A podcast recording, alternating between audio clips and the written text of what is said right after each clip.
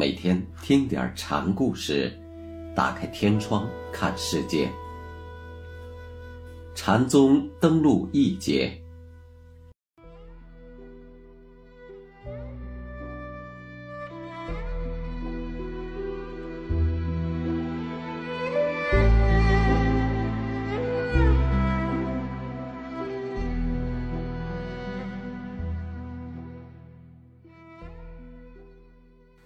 今天给大家讲长庆大安禅师的第二个小故事，题目是“四大五蕴”。之后，大安又言之谆谆的告诫众僧：“你们自己都是无价大宝，佛祖可以放光，你们的眼门也可以放光，照见。”山河大地，你们的耳门也可以放光，领受世间一切善恶音响。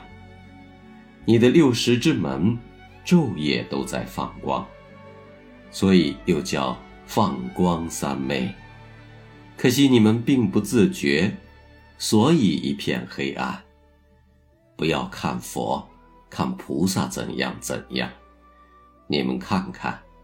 凡夫俗子有时担着很重的挑子，从独木桥上走，也可以不失脚。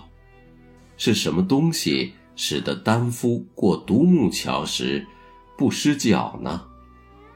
找到这个东西了，也就成了。你们听过有位智公和尚说过的话吗？内外追寻觅总无。镜上施为浑大有，里里外外的找，找不到；对镜起心时，你就快找到了。珍重吧。禅师说完，有位僧人站出来问：“你刚才说对镜施为浑大有？”一切对境施用都是法身功能的体现，那法身又是什么呢？就是这一切施为。禅师答。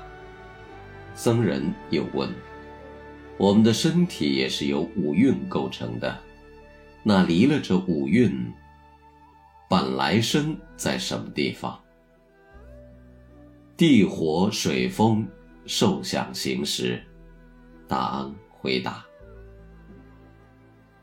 地火水风就是佛家常说的四大皆空的四大，是构成世界万物的基本要素。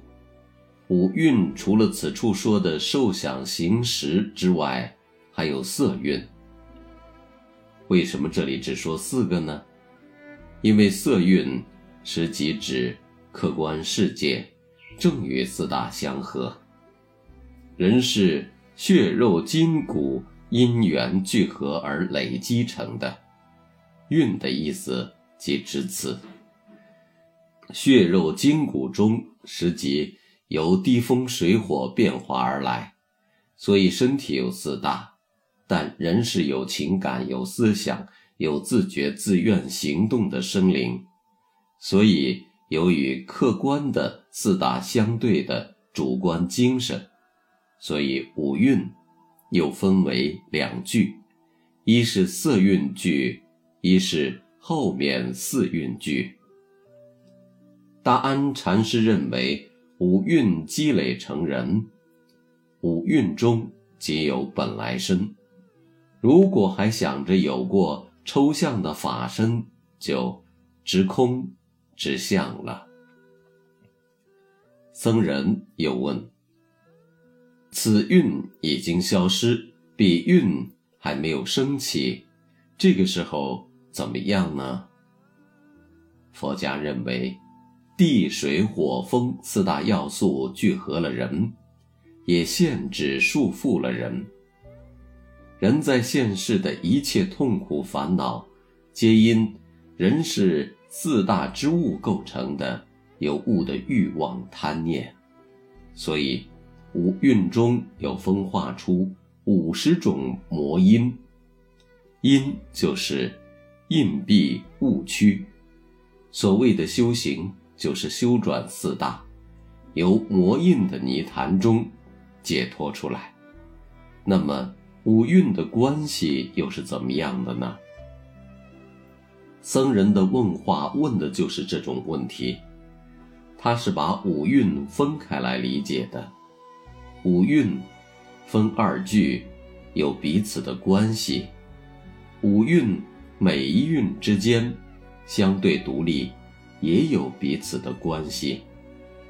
我们再看大安的回答，大安反问僧人：“此运未消失，哪个又是大德？”僧人说：“不懂。”大安就说：“你要是懂此运了，彼运也就明白了。”彼此之间虽有区别，但五蕴成人时又是统一的。一真，一切真；五蕴皆真。一如，一切如；五蕴皆如。全相皆性，所以真如就是五蕴聚合生起的真如自性。因此，大安在僧问。此运消失时，就反问他：此运不消失时如何的问题？僧人把修行的消除理解为一运一运的消除，其实并非如此。一运有众运，一运有便众运有，一运无便众运无。还分什么彼此呢？这也就是禅宗顿悟之旨。僧人又问：“大用显现在现在，无拘无束时，应怎么样？”禅师答：“用的你就用。”僧人一开始是问法身与五蕴的关系。现在，禅师告诉他，法身就在五蕴中。于是，这位僧人问：“便存于身心中的法性显现其功能作用时，该怎么样呢？”禅师便告诉他：“既然是大用，你能用，为什么不用呢？”僧人开悟了，很高兴，便绕着。大安的禅床走了三匝，这是在表示大用显现。禅师见状，便说：“这就够了吗？比这高妙的事，为什么不想不问呢？”觉得自己悟了，便高兴，便有动作，这仍不是彻底的摆脱。僧人刚要开口说些什么。